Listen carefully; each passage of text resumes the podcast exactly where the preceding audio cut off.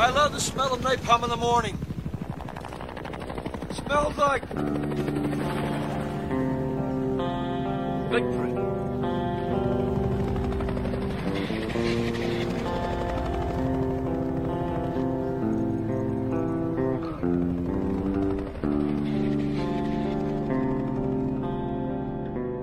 Olá, ouvintes, sejam bem-vindos ao Contrafactual, uma fenda no Deviante para realidades ligeiramente alternativas. Eu sou Tarek Fernandes de Goiânia e eu espero que ao final desse episódio a gente chegue à conclusão de que era melhor essas bombas não terem sido lançadas. Eu espero, pelo menos. Diretamente de Recife, aqui é a Maria. Não vai falar frase? Eu não consegui pensar em nenhuma. Relaxa, eu achei que só tinha caído. Mas não, é o que eu tava esperando. É o silêncio depois da bomba. É o silêncio atômico, né? É. É a rosa de Hiroshima. Aqui é Matheus, o professor Barbado diretamente de São José dos Pinhais. E verei a Ponte, Go a Ponte Golden Gate em 1948. Olá, aqui quem fala é William Spengler e a tempestade se avizinha. Bom, queridos ouvintes, o mundo de hoje é e se as bombas atômicas nunca tivessem sido lançadas? Vamos lá, gente, divaguem.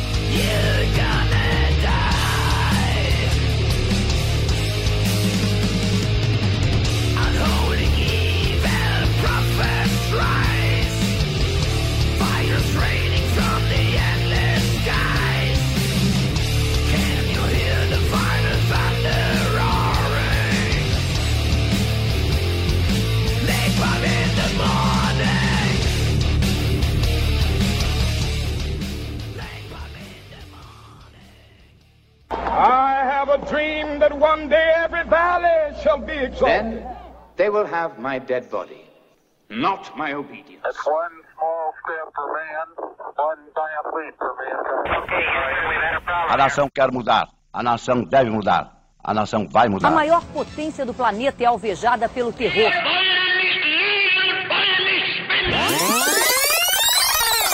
Contrafactual. Oi pessoal, aqui é o Tarek, um aviso rapidinho só para vocês não ficarem perdidos. Afinal, nós tivemos um hiato bem grande desde o último episódio do Contrafactual publicado e agora nós voltamos, mas em formato de temporada. Então serão 10 episódios já gravados que serão publicados quinzenalmente às segundas-feiras à meia-noite e um. Nós vamos manter a numeração dos episódios, mas essa será a primeira temporada desse formato. Logo, eu e a Isabela, que também é produtora do Contrafactual, pedimos que vocês nos deem um feedback sobre esse formato, sobre os episódios, sobre a temporada em si e, claro, surgiram novos temas para a nossa próxima temporada. É isso, divirtam-se.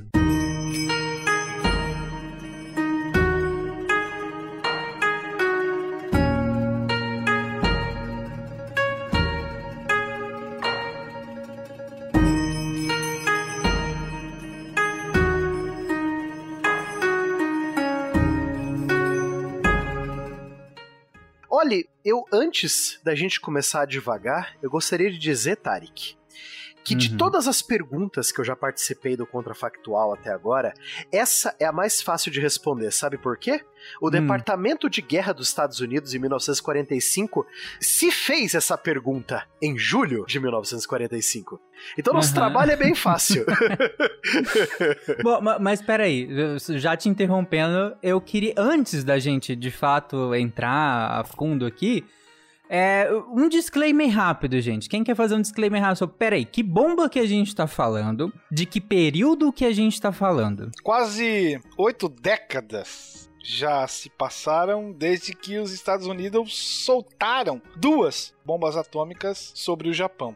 Mas o debate sobre a, a moralidade dessa decisão, que foi do presidente Truman na época, ainda não esfriou, pasmem. Será que terminar a guerra do Pacífico justificava toda aquela verdadeira obliteração de entre 100 e 200 mil vidas em Hiroshima e Nagasaki? Essa é a grande pergunta, né? É, os que morreram primeiro foram, de certa forma, aqueles que tiveram mais sorte, né? É, e essas mortes, muitas né? vezes, elas podem é, cegar para uma outra questão que, vez por outra, é, é feita. Né? Então, o que aconteceria se os Estados Unidos não tivessem, ou tivessem decidido não jogar as duas bombas? Acho que é mais ou menos por aí. É, é, é esse é o, é o, ponto de partida, entre aspas, aspas, mais óbvio nesse sentido, né? De a gente já discutiu, inclusive, em vários sidecasts, não especificamente, porque até hoje a gente não tem um sidecast Segunda Guerra, né? Mas é, em sidecasts adjacentes, nós já, inclusive sobre energia nuclear e tudo mais. Nós gravamos um de aniversário das bombas atômicas, não? Se eu não me engano. Também, sim. sim. É. Uhum. E a gente fala essa questão, né? Do, do fim da guerra, do, do, do ponto final ali, de, de pelo menos de um certo nível de ofensiva. E, e aí, essa é a pergunta, acho que todo mundo que leu esse título pensou na coisa mais óbvia. E o caminho da guerra sem as bombas? Exato. Na verdade, seria, seria interessante, né, Mari, a gente falar de por que, que os Estados Unidos lançou as bombas para comer de conversa, né? Boa. Eu acho que seria bacana começar por aí. O motivo. Com toda certeza. Então, é bom sempre a gente lembrar aquele esqueminha simples, né? Eixo, aliados, e aí o Japão estava na sua fase imperialista, expansiva. E aí eu diria que pra gente entender mais ou menos o que que tava rolando no Japão até ali, a gente tem que voltar um pouquinho antes para como os próprios Estados Unidos da América foram lá e interferiram na política externa e interna japonesa, criando, né, aquele que mais na frente foi ser o grande inimigo da Guerra do Pacífico. Então acho que vale a pena a gente voltar ali um pouquinho até a chegada, né, do Comodoro Matthew Perry na costa japonesa, depois de um período em que o Japão passou aproximadamente um pouco mais de 200 anos completamente fechado para as nações europeias. E aí, uma coisa importante que eu acho que, que vale a pena a gente pontuar é que essa política de fechamento do Japão, a política Sakoku, ela não é uma política que ela foi 100% de fechamento da costa japonesa. É uma visão bem eurocentrada. Na verdade, foi literalmente não queremos conversa com europeus especificamente. Então, eles ainda mantêm suas rotas de comércio e a única exceção que eles têm é a China, principalmente, o Sudeste Asiático e lá embaixo, na ilha artificial de Dejima, eles vão manter contato apenas com os holandeses. Então, eles têm a chegada e a entrada de diversas ideias, escrituras, autores e diversos produtos da Europa, mas sem necessariamente terem a, a, influência né, cultural europeia direta e aquela mão pesada. Então, a partir dessa política e do fim dessa política na, na ascensão das nações imperialistas na Ásia lá para o, o, século XIX. Então a gente tem a queda da China e diversos outros pontos de pressão. E aí esse a proposta que o Japão começa a delinear é a de fortalecer o Estado. E como não era Bom, é um arquipélago, né, pequenininho. Então, por favor, dê uma olhadinha naquele arquipélagozinho. Então, ali não tem quase nada que justifique uma invasão direta como países como a China, que estão ali. Então ele vai ter certa, certo poder de escolha nesse momento, porque realmente não é vantajoso um ataque direto. E aí esse período vai ser importantíssimo para juntar uh, uma série de mudanças estruturais na política interna japonesa, junto com essa necessidade de se adaptar à política externa e a gente tem uma nação que vai surgir e fortalecer o Estado a partir da figura do imperador. Então a gente tem o surgimento daquele que vai ser o, o Estado, né, a ascensão do fascismo japonês, que ideologicamente ele é um pouco diferente né, da, da proposta nazifascista, e vai vir de uma ideia de paternalidade do Estado, e é uma paternalidade do Estado que coloca a, a, o país como uma grande família, da qual o imperador é a cabeça, e cada um precisa fazer o seu papel, né, enquanto membro da sociedade. Então a gente tem uma sociedade que sempre teve uma, é, um berço muito bélico, mas que agora retoma essas origens e fortifica, levando em consideração essa, essa efervescência de ideias que vem da Europa e que vem também da América, e começam a formar uma ideia de que, olha, o imperador é o nosso pai, e aí a gente tem que botar ordem na casa para botar ordem na rua. E aí eles começam a se expandir militarmente também, isso lá desde o século XIX, e quando chega no século XX, a gente já tem um Japão que, né, é, entra em contato direto, entra em embate direto com a Rússia, além da guerra russo-japonesa, e começa a ser uma pedrinha no sapato das nações europeias, principalmente na lógica né, de, de estruturação eugênica. Então, se a gente está dizendo que os brancos são melhores do que asiáticos e do que nativos e do que africanos, como é que a gente explica essa naçãozinha aqui acabando com a Rússia numa guerra? E aí começa uma série de mudanças que acabam fazendo com que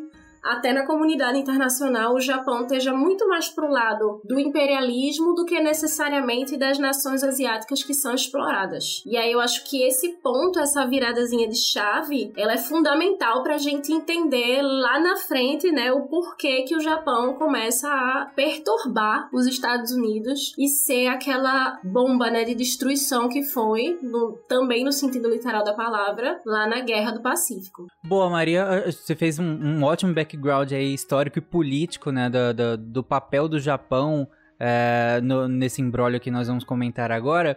Mas para finalizar essa parte, eu queria justamente entender, tá? Dado esse, essa construção que você fez, por que motivo o, os Estados Unidos tiveram ou, ou, ou quiseram lançar as bombas? Que foi a pergunta do Barbado antes. Porque assim, no nosso mundo de agora, os Estados Unidos continuam tendo essa intenção. A questão é que, por algum motivo, e a gente pode até discutir qual, não foi lançado. Mas eu imagino que os planos e os, e os motivos estejam todos aí, né?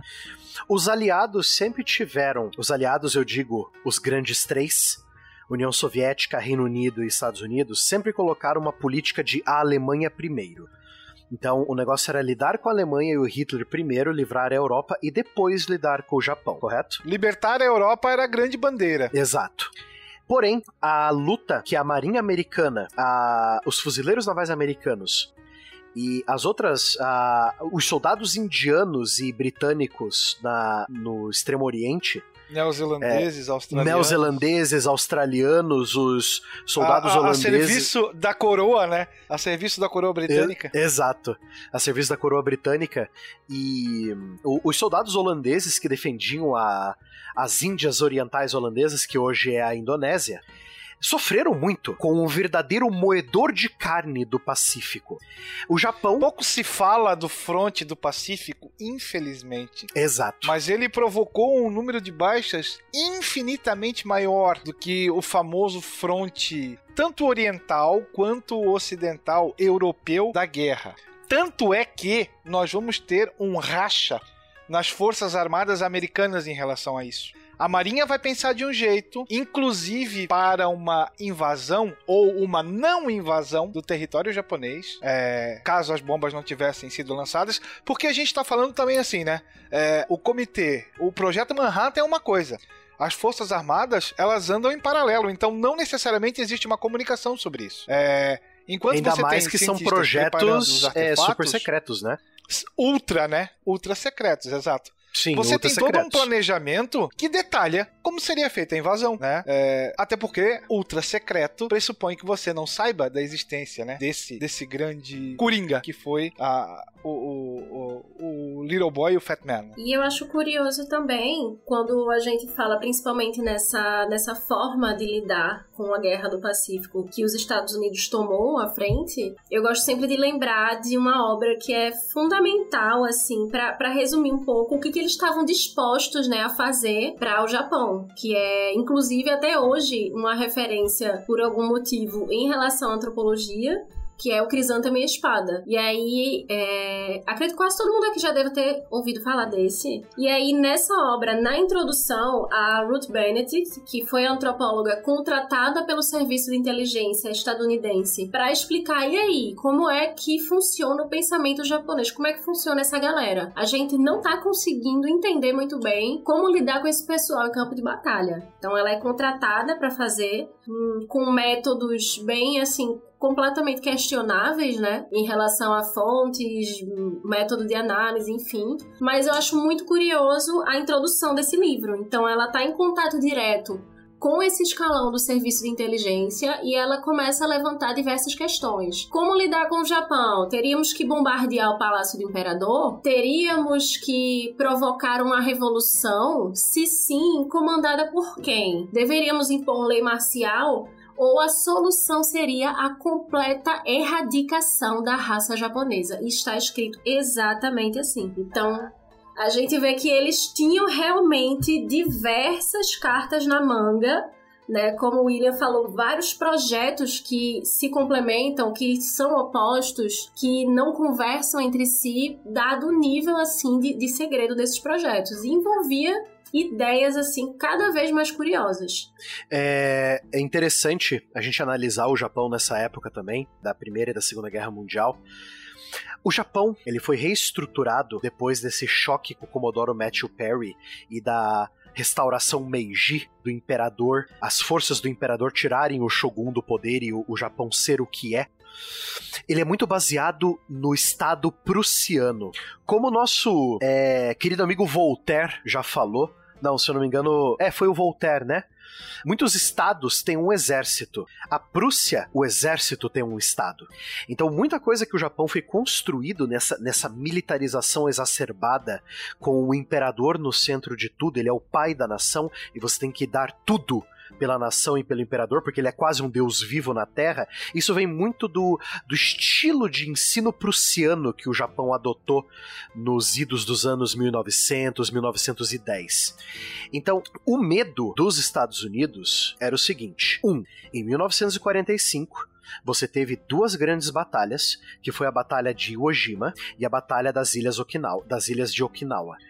Cara, eles acharam. O Yojima, cara, eu, se eu não me engano, Yojima é, é menor do que a ilha de Florianópolis, cara. Yojima é, um, mesmo... é um. É um com um arquipélago, mas pontilhado de pequenas ilhas. É. E se eu não me engano, de tamanho, e Ojima é, tipo, eu acho que seria um pouco maior, ou um pouco menor, ou o mesmo tamanho de Florianópolis os americanos pensaram, tá, em, em, uma semana, duas semanas, a gente limpa essa ilha. Cara, a batalha de Iwo Jima durou dois meses. E os Estados Unidos perderam 15 mil soldados. 87 mortos. dias, na real. É, 87, mais ainda do que dois meses, né? Quase três, para você conquistar uma ilha do tamanho de Florianópolis. Ilha considerada território sagrado japonês, ali já era território japonês, oficial, né?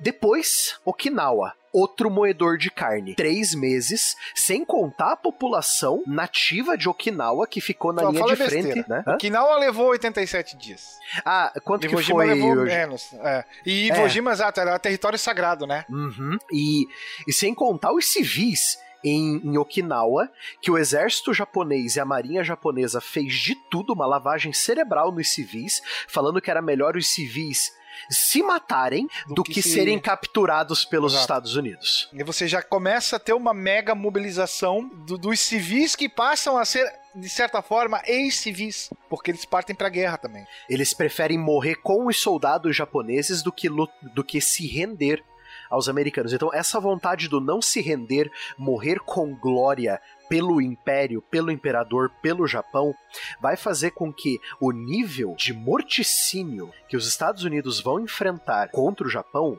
absurdamente grande. Então, e quem ja... é que vai tomar o ferro nisso aí, né?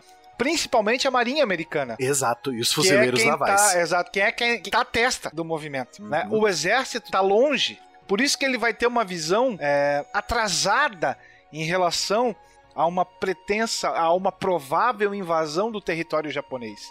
A Marinha já vinha estudando é, os japoneses com décadas de intensos estudos. Marinha que era encabeçada pelo almirante Ernest King, e com base nesses estudos e com base na vivência do Teatro de Operações do Pacífico, e o Japão já vinha tomando ferro por três anos seguidos, e a resistência parecia que aumentava cada vez mais. Não acabava, é, né? Ele vai levantar uma bandeira e vai dizer: peraí, invasão não é tão simples assim. Se a gente for comparar, por exemplo, em um dia na Overlord, no dia D, você colocou 150 mil homens na Europa. Para você ir para Okinawa, você vai mobilizar 183 mil homens. Vai morrer muita gente. Só depois de quase três meses é que nós vamos ter, entre aspas, a pacificação do local. Olha o custo que levou comparando uma e outra, né? Uhum. E os Estados Unidos se viu com esse problema, com esses. É, é, esses planos ultra secretos da bomba atômica, escondidos de todo, todo mundo, né? Porque, porra, é segredo militar, nem os próprios, nem alguns militares podem saber, né? Só alguns podem saber. Então você começa a traçar planos para a invasão do Japão. E aí entra a grande operação, a Operação Downfall, em inglês, que seria a Operação Grande Queda, né? Ou a Operação A Queda, né? Que é dividida em duas operações, né, é, Will? A Operação Olympic e a Operação Coronet, né? É, a Operação Olímpica, que daria suporte para um segundo movimento, que seria a Operação Coroa. Agora, vem a pergunta desse contrafactual. Depois que nós falamos, a Mari falou de toda essa contextualização. Na nossa linha do tempo, Hiroshima e Nagasaki viraram poeira e a invasão não foi necessária. Porém, se as bombas tivessem falhado, o projeto atrasado, com certeza a Marinha Americana, depois que a Alemanha se rendeu oficial, é, totalmente em maio de 1945, a Marinha Americana ia chegar pro presidente Truman e falar: seguinte, Truman, tá na hora da gente planejar como é que a gente vai lidar com a porcaria do Japão. Vamos ter que invadir esse negócio, né?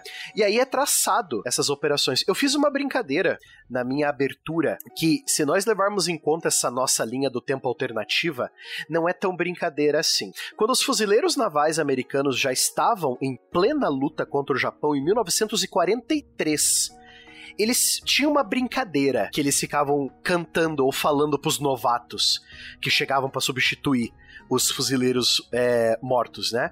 Cara, não se preocupe, você vai ver a ponte Golden Gate em 1948. Então, com essa brincadeira, você já coloca a mentalidade do soldado americano na época que, cara, essa guerra ia se estender por mais três anos se não fosse a, a as bombas atômicas, entendeu? Então não é de, é de se esperar que a guerra ia ser mais longa e pior. Eu já adiantando nossa, nossa linha alternativa temporal aqui, se a Mari e o Will quiserem já explorar nossa linha alternativa, o que, que aconteceria?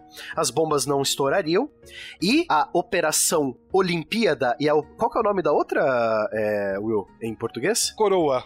A Operação Coroa e a Operação Olímpica é, seriam. Olímpica e Coroa. É, a Olímpica seria a primeira em novembro de 1945, invadindo. Primeiro de novembro. Primeiro de novembro de 1945, invadindo a ilha, a, a maior ilha do sul do Japão, que é a ilha de Kyushu. Kyushu, é. Que é. E em março de 1946, a Operação Coroa invadiria a ilha principal, atacando a Baía de Tóquio, que seria a Operação Coroa, né?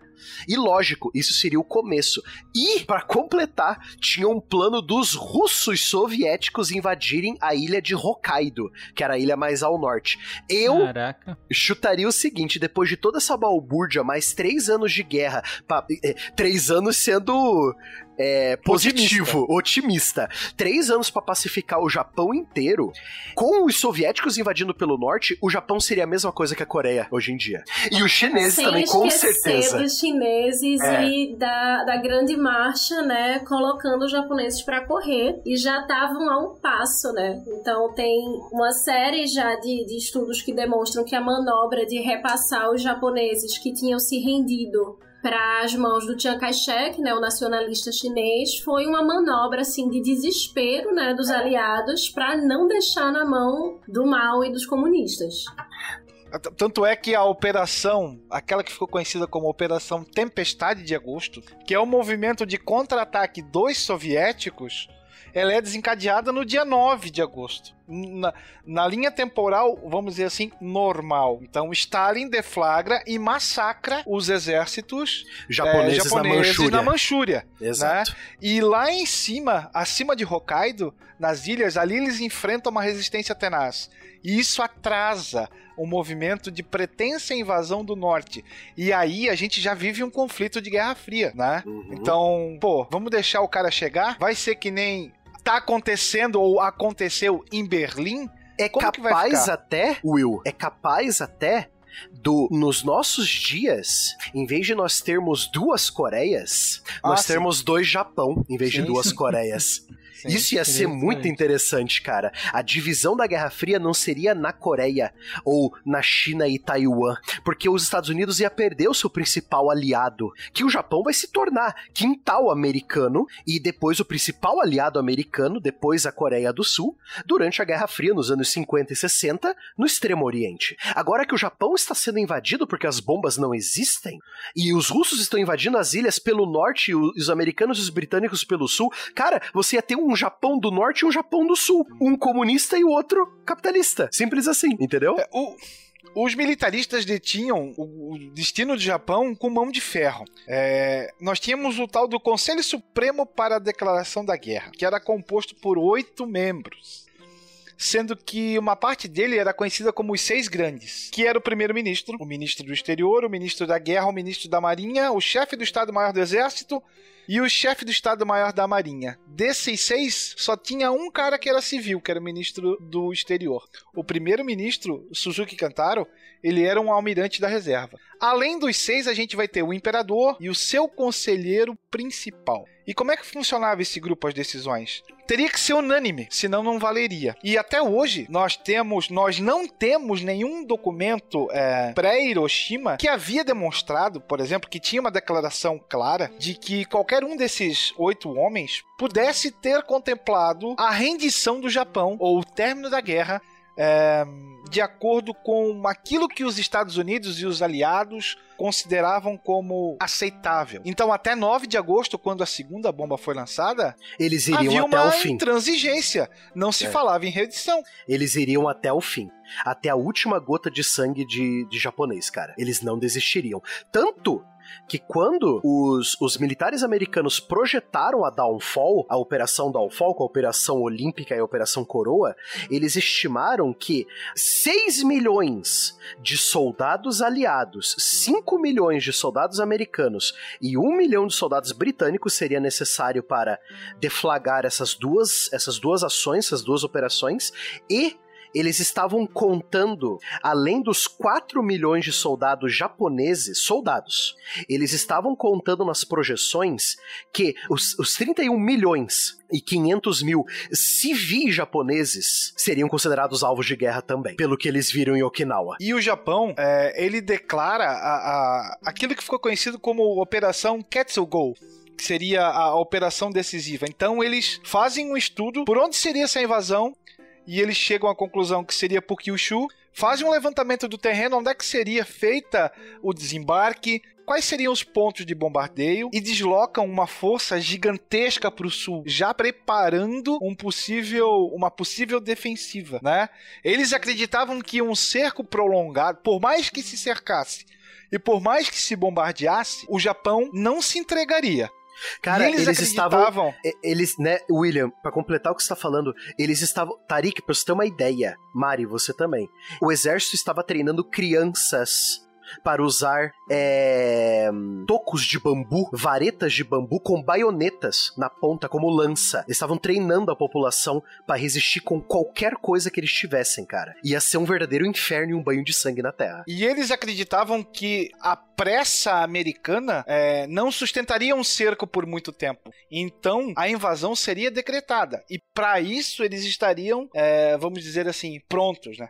Eles diziam que os americanos não tinham estômago pra aguentar o que eles teriam que enfrentar pra derrotar o Japão. É isso que eles pensavam. O que, que a Mas Mari até ia falar? então- A Mari ia falar um, É, um Mari. negócio. Vai lá, Mari. Ah, sim, eu ia falar que me lembra justamente o caso, né, de um avião com soldados que caiu e os soldados foram simplesmente trucidados pela população japonesa local. Uhum. Uma coisa assim de ah, serem estripados e tudo. Eu não consigo recordar o nome do lugar agora, me fugiu, mas foi um, um- um massacre. Então eles tinham uma população civil que estava deveras armada e preparada, né? Armada com paus e pedras, né? Mas a- a- o, o que vale aqui é que a mentalidade militar tava tão entruncada no povo japonês que o povo japonês realmente estava querendo resistir até o fim, junto com o seu imperador.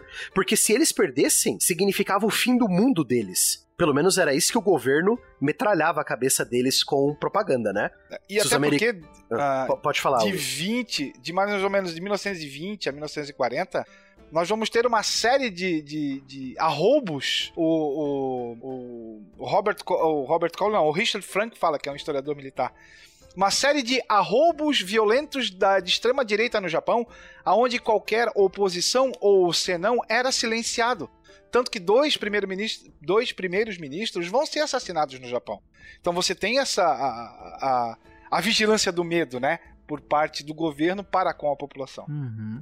É, isso dá pra ver, inclusive, numa das indicações de série é, sobre o assunto em The Man in the High Castle, né? Série da Amazon Prime, acho que dá pra ver muito clara essa questão que o Will colocou em relação ao Japão.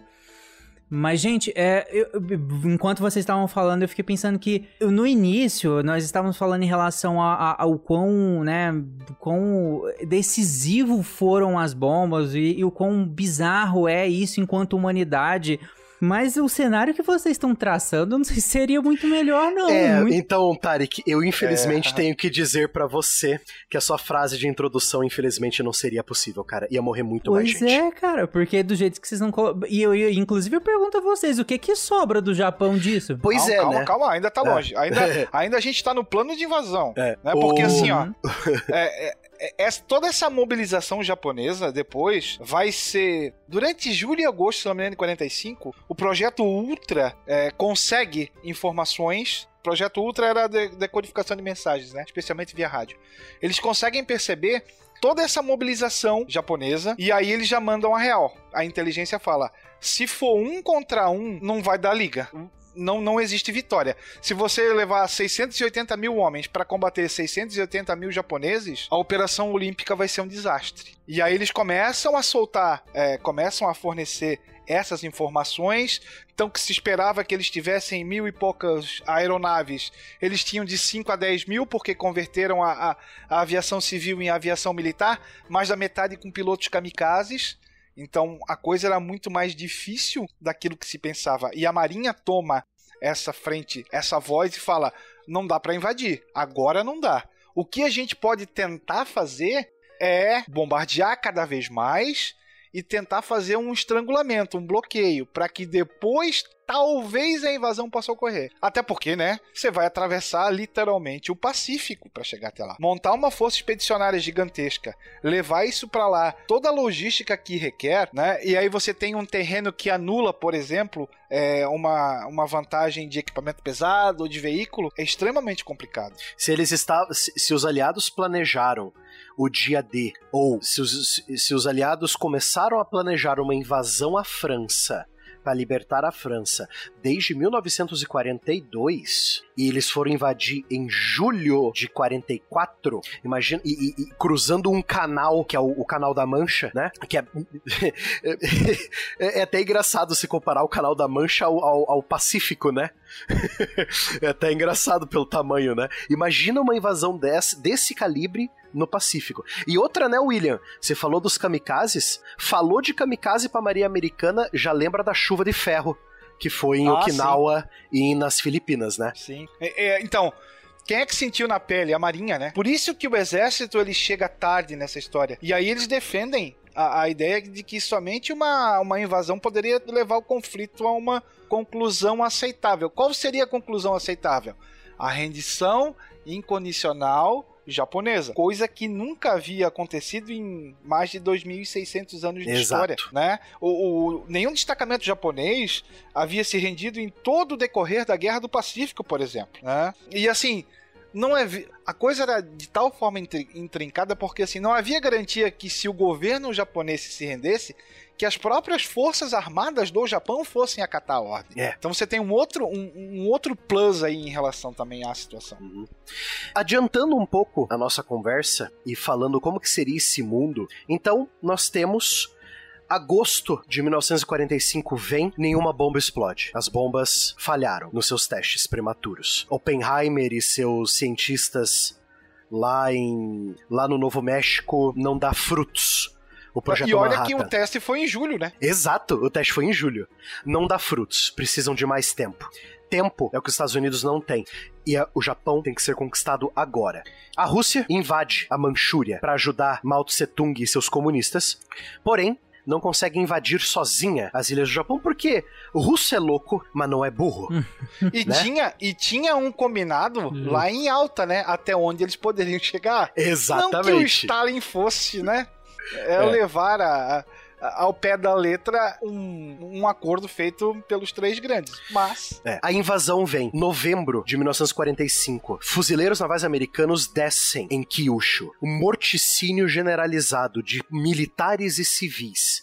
Mulheres e crianças japonesas atacam militares americanos que tentam ocupar vilas e cidades com paus e pedras e são fuziladas na hora. Algumas crianças são até, podem ser até usadas como minas antitanque, se jogando embaixo dos tanques americanos para se explodir junto com eles. Esse é o cenário que os americanos vão enfrentar por mais de três anos. Ou, para sermos um pouquinho mais bonzinhos, né? Dois anos. A luta é sanguinária. O Japão não vai se render. Vem a Operação Coroa, invadindo o coração do governo japonês, Tóquio, Yokohama, para tentar capturar o imperador ou tentar fazer alguma coisa que faça esse povo inteiro se render. Pode ser até que aconteça, né, Will? Algumas cidades se rendam, alguns prefeitos civis, para evitar uma, uma calamidade absurda, se rendam, porém, militares japoneses vão fazer o quê? Túneis nas montanhas e vão segurar a barra. Como o Talibã nas montanhas do Afeganistão, ou os Mujahedin, no caso, né? Que o, o, o Afeganistão já foi chamado de cemitério de impérios, né? Não à toa. Não à toa. Não à verdade. toa. Japoneses, soldados, civis, whatever, quem não quisesse os Estados Unidos ia ia ficar até o fim, sendo tendo que ser expulsos dos túneis com lança-chamas, granadas, artilharia, o que os Estados Unidos tivesse. E ia ser uma luta longa e o impacto não só civil como militar e psicológico seria imenso. Nesse meio tempo, os russos invadiriam o norte do Japão, Hokkaido principalmente, que era a ilha mais ao norte. Talvez um pedaço de. é, de- da Ilha do Meio, que eu sempre esqueço o nome da Ilha do Meio. Honshu, É, Honshu, né, que é a ilha onde está Tóquio, a maior das ilhas, né? a maior das ilhas. Não é, qual que seria o cenário em 1948, se nós formos bonzinhos? Realmente, não tem como aguentar um país completamente devastado por uma guerra louca, sanguinária, milhões de civis mortos, tanto pelos próprios soldados japoneses que não toleravam ninguém se render, quanto pelas armas americanas. E você sabe que, que existia uma projeção de baixas, né? Para a Operação Olímpica, que era a primeira fase, total de baixas estimadas só do lado dos aliados, quase 515 mil, entre mortos, desaparecidos e feridos, né? Uma mobilização de mais ou menos 760 mil homens e um número total de baixas na casa de 515 mil combatentes. É muita coisa. É muita Só coisa. do lado aliado, sem contar E isso, né, o né, inimigo. É isso, isso. Se o povo americano tivesse estômago para aguentar um morticínio desse também, nós estamos deixando a opinião pública americana de fora dessa. Porque e já em mil- essa, Hum. essa estimativa era para 90 dias de campanha.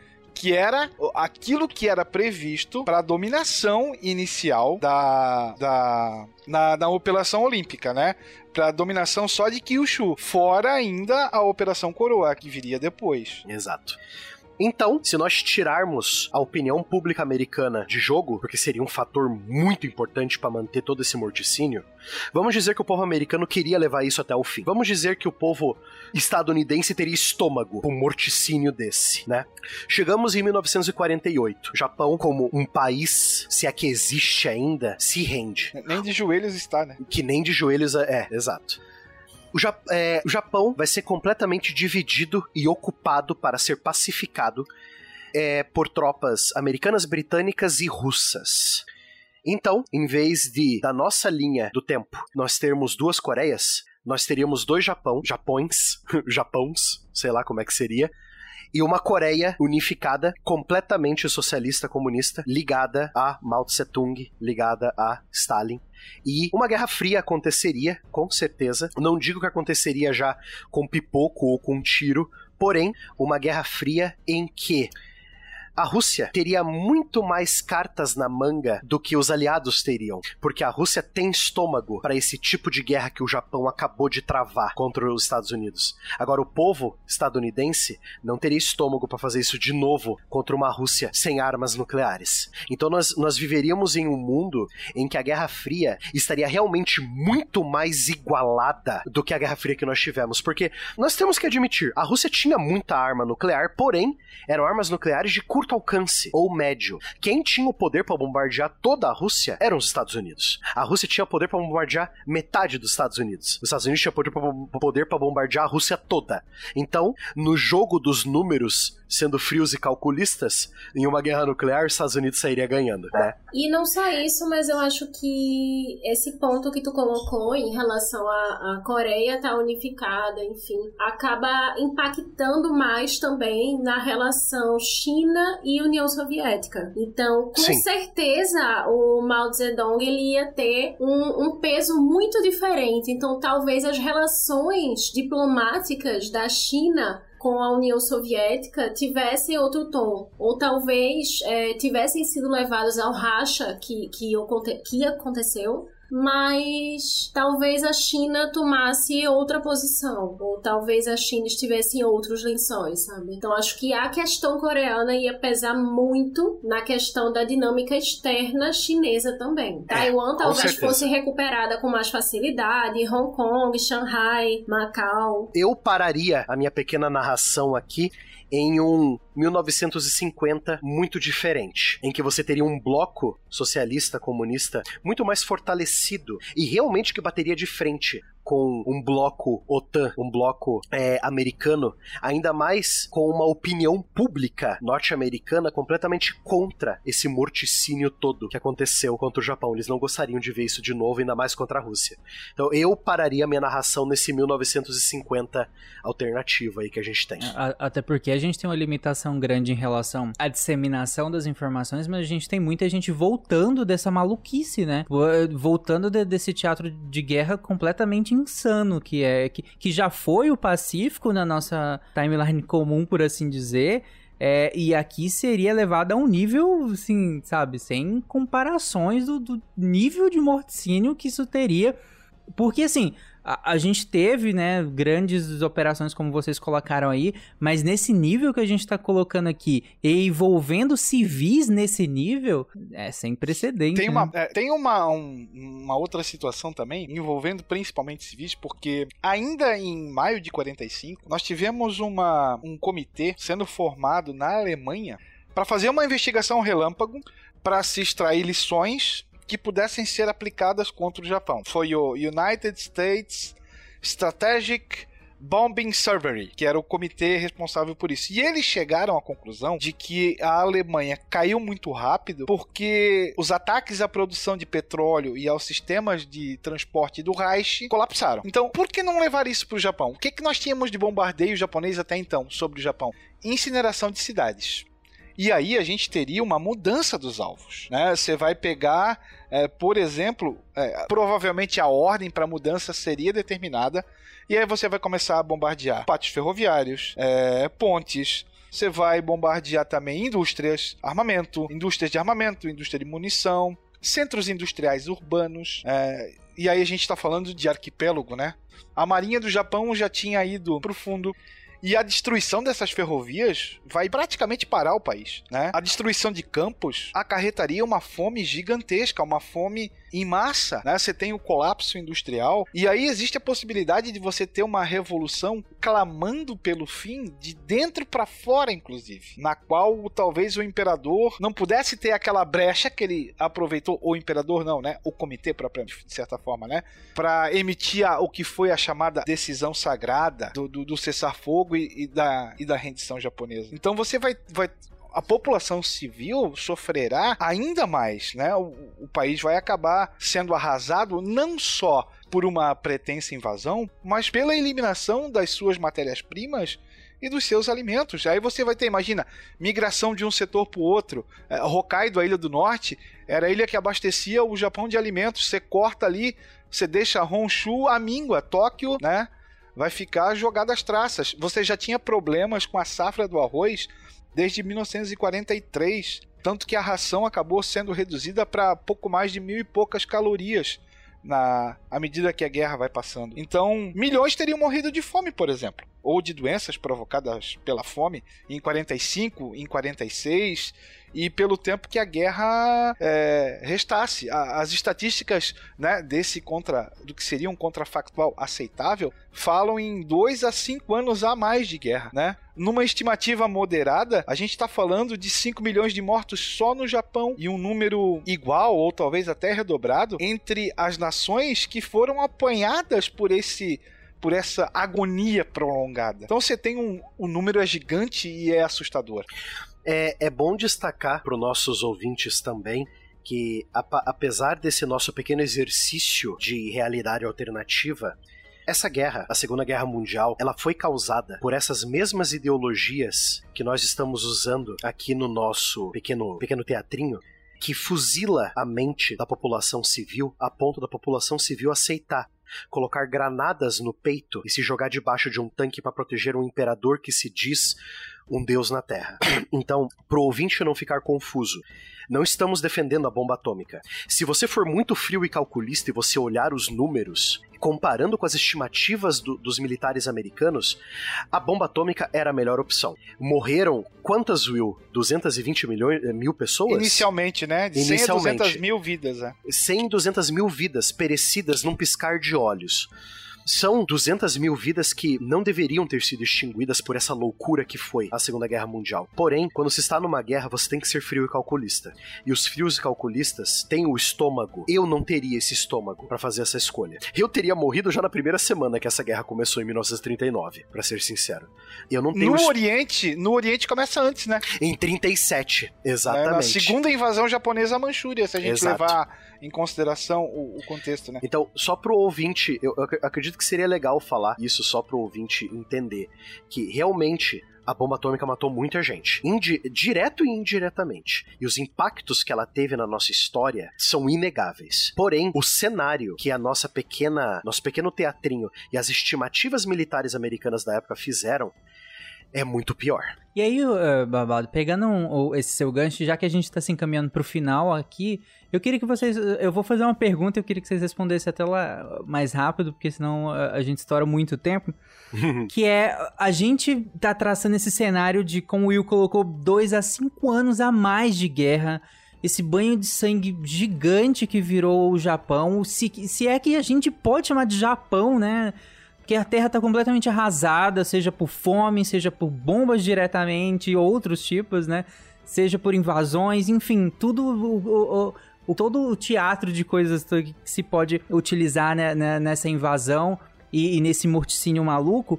E aí, nisso tudo que a gente discutiu, eu que há algum cenário, alguma possibilidade, ainda que remota, sei lá, ou não faz o menor sentido, de nada disso ter acontecido e os Estados Unidos ter desistido de avançar sobre o Japão? Existe? Eu, eu acho que existe. É porque nós excluímos, como eu falei, a né? diplomacia, né? Nós excluímos a diplomacia e a opinião pública americana que sempre guiou é, é, a opinião pública sempre guia governos democráticos. Então a opinião pública americana pesa muito nas decisões do governo. O público já estava cansado em 1945 da guerra. Eles já não estavam mais financiando a indústria militar americana. Eles queriam um fim para tudo isso, né? Então eu falei, né? Tipo, nós vamos excluir a opinião pública, mas pode ser que a implosão que o Will falou que podia ter acontecido no Japão, podia ter acontecido nos Estados Unidos. Tipo, o povo americano saindo pras ruas falar: presidente, chega, sabe? Vamos deixar o Japão quieto, não adianta, vai morrer muita gente, entendeu? Eu acho que podia existir um cenário assim. E assim, é, conta-se que no dia que explodiu a segunda bomba, o Conselho de Guerra japonês se reuniu e a gente teve um racha Três membros insistiam em, em, se render caso o Japão recebesse uma garantia de que pudesse conservar o sistema imperial. Outros três diziam o seguinte: não, a gente se rende desde que o Japão pudesse repatriar os seus soldados, que a autoridade japonesa pudesse conduzir os julgamentos dos chamados crimes de guerra apenas em tribunais japoneses e que nenhuma ocupação aliada se fizesse ao Japão. Talvez, se a, diploma, se a, se a diplomacia mais a opinião pública é, entrasse em campo de forma mais assintosa, talvez depois da, da do, do, fracasso ou da barreira imensa que, que fosse a Operação Olímpica, é, a gente pudesse ter um futuro em relação a vidas um pouco menos sombrio. Bom, gente, você que passou essa uma hora nos ouvindo aqui, você que é formado em uma temporada de The Pacific, em uma temporada de Band of Brothers, em três ou quatro temporadas de The Man, The, High Castle e acha que algum caminho a gente não citou aqui, você ficou pensando ao longo de todo esse episódio, caramba, como é que vocês não citaram isso ou aquilo outro? vai lá no site do Deviante e comenta na postagem desse episódio o que que a gente deixou de falar, o que que você discorda completamente da gente ou o que que você concorda dos caminhos que nós segui é, seguimos aqui é, sobre é, essa, esse resultado final sobre o Japão, essa divisão entre Japão do Norte e Japão do Sul, por assim dizer ou mesmo a prática quase inexistência, né, do, do, do, Japão enquanto nação, já que tá tudo destruído praticamente. E desse final, levemente agridoce, talvez, de uma possível é, um passo atrás do, dos Estados Unidos, seja por pressão, como a gente colocou aqui é, da opinião pública, seja por uma forte diplomacia ao final de todos esses anos de guerra, é, já tendendo a um passo atrás em vez de à frente sobre o Japão. Vai lá e comenta o que, que você achou. E para finalizar ah, é esse claro, episódio. É, é claro falar. que né, não foram somente as bombas atômicas que fizeram com que o Japão capitulasse. A gente também tem um outro grande coringa na situação que foi a invasão dos russos, né? Se costuma, alguns historiadores é, mais contemporâneos colocam um peso muito maior à invasão russa e à derrota territorial da área ocupada pelo Japão na Manchúria um peso maior do que propriamente o lançamento das bombas atômicas. E, e principalmente, eu não, né? Eu não concordo muito bem com isso, mas. É. E né? principalmente, né, Spengler, porque os japoneses sabem muito bem que nossos queridos amigos soviéticos não gostam muito de imperadores que se acham deuses na Terra, né? tá, né? Bom, gente, para finalizar esse episódio, eu vou falar para vocês o tema do episódio da, da próxima quinzena. E aí eu quero de vocês o que, que vocês acham do tema, o que, que vocês acham que mudaria no mundo, na realidade de vocês, ou no, sei lá, em algum contexto, o que, que vocês acham que aconteceria com o tema do próximo episódio. E claro que eu vou falar e vai ser bipado para que as pessoas não saibam qual é o tema, então não entreguem o tema, só comentem as consequências que vocês acham. E lembra que uns 30 segundos para cada um, bem rapidinho. Então o tema do próximo episódio é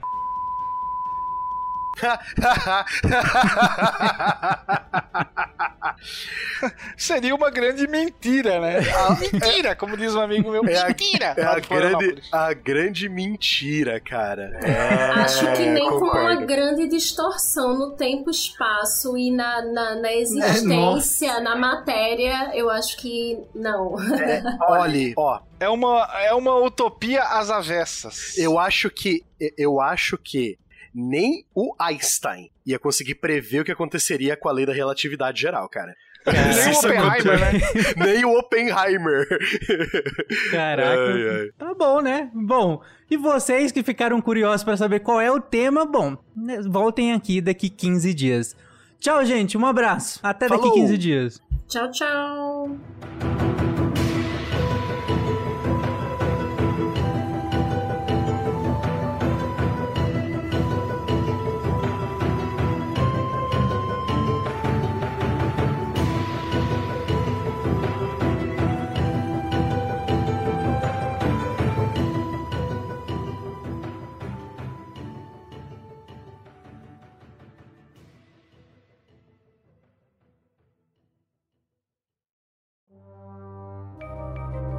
Este programa foi produzido por Mentes Deviantes. deviante.com.br.